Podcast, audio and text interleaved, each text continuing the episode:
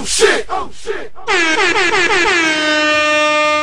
É aquela hora da semana de falar sobre wrestling bom aqui no Traps, traps, traps.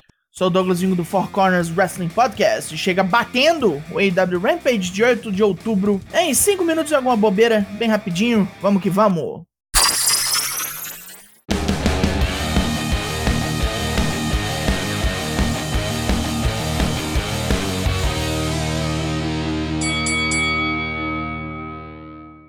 Iniciam-se os trabalhos na Pensilvânia com a 2.0 chamando CM Punk de egoísta safado. Daniel Garcia pergunta o que o Punk de 23 anos teria feito em Chicago ao ter a chance de atacar um wrestler famoso.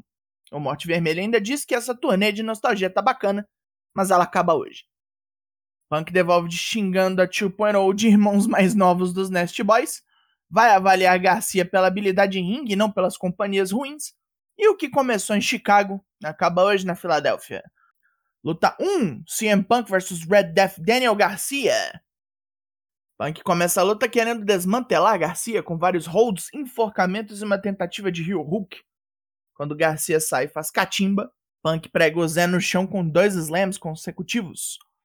Punk vai tentar o GTS, mas a 2.0 se envolve e puxa o menino para fora do ringue. Garcia aproveita para machucar a perna de Punk nessa distração e ele continua trabalhando forte na perna do veterano, com cotoveladas e torções. Punk eventualmente reage depois de uma trocação de porrada e continua usando a perna machucada para bater. O Pepsi Twist não resolve essa contenda e o GTS não fecha por causa da perna. Então Garcia aproveita para mandar um sharpshooter. Punk escapa, pula em cima de Garcia e da 2.0 e continua o massacre com um pilão. Punk prefere fechar o combate com Anaconda Vice hoje, noite inspirada do cara. Tony Schiavone vai saber de Dante Martin como vai ser a luta entre ele e Malakai Black, mas Matt Sydal e Leo Rush interrompem a entrevista para reclamar um do outro. O papinho de investimentos de Rush irritou Sydal, e Rush sugere a Sydal uma luta contra CM Punk semana que vem, já que ele é o bonzão. O Aero Maconha topa. De volta ao ringue, luta 2, The Acclaimed vs The Lucha Bros, pelos títulos de tag. Os rappers bostas atacam antes do gong soar, mesmo com a desvantagem. Penta e Fênix desmontam Max Caster e amassam Anthony Bowens com vários golpes combinados. Eventualmente os músicos conseguem isolar Penta, mas ele arrebenta os dois e faz o tag para Fênix, que continua a pressão, juntando os dois no corner com um Savate em Caster e um Cutter em Bowens. Mais um Cutter duplo nos rappers, que se desesperam e tentam mic drop. Penta impede Caster de pular da terceira corda e dá um pisão na bunda de Bowens.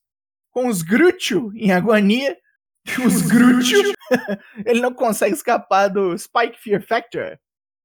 Esses cinturões de tag ainda pertencem ao México.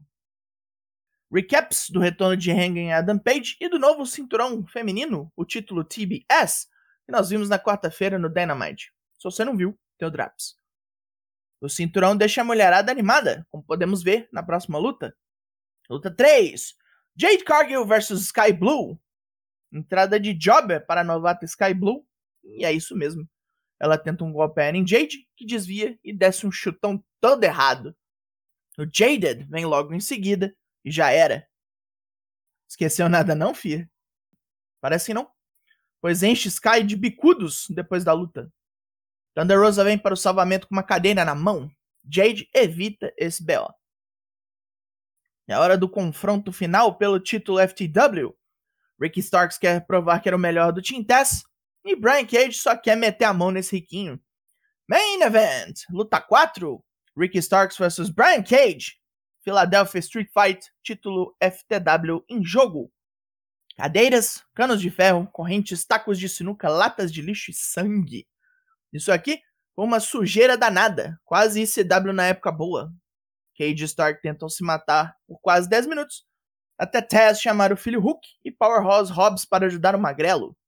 Cage consegue bater nos dois e manter o controle, mas logo Hulk atrapalha o grandão durante um superplex com um murro no saco. E Starks aniquila o seu adversário com Rochambeau. Glória feita de sangue encerra esta noite. Pontos positivos. Um lutaço abriu esse show. A defesa dos cinturões de tag foi muito boa, apesar de curta. E a luta de rua foi melhor do que merecia ser. Pontos negativos. E aí? A única luta feminina do card é um squashão. Vai te fuder, né? A gente reclama e o troço piora. Será que alguma coisa vem desse título do TBS? Não sei. Nem sei, bicho. Só sei que a nota desse Rampage é... Rufem os tambores. 7 de 10. Foi cravado no chão do ringue esse Draps. Se liguem, tem Draps dos outros programas também. Raw Dynamite, NXT SmackDown. E você fica em dia com semanais sem precisar ver as bobeiras da WWE. Eu acho que é uma boa, você não? Eu sou o Douglas Jung, nós somos o Four Corners Wrestling Podcast e eu volto na semana que vem. Logo mais tem mais e até. TBS, né? Assisti esse canal no começo. Muito divertido.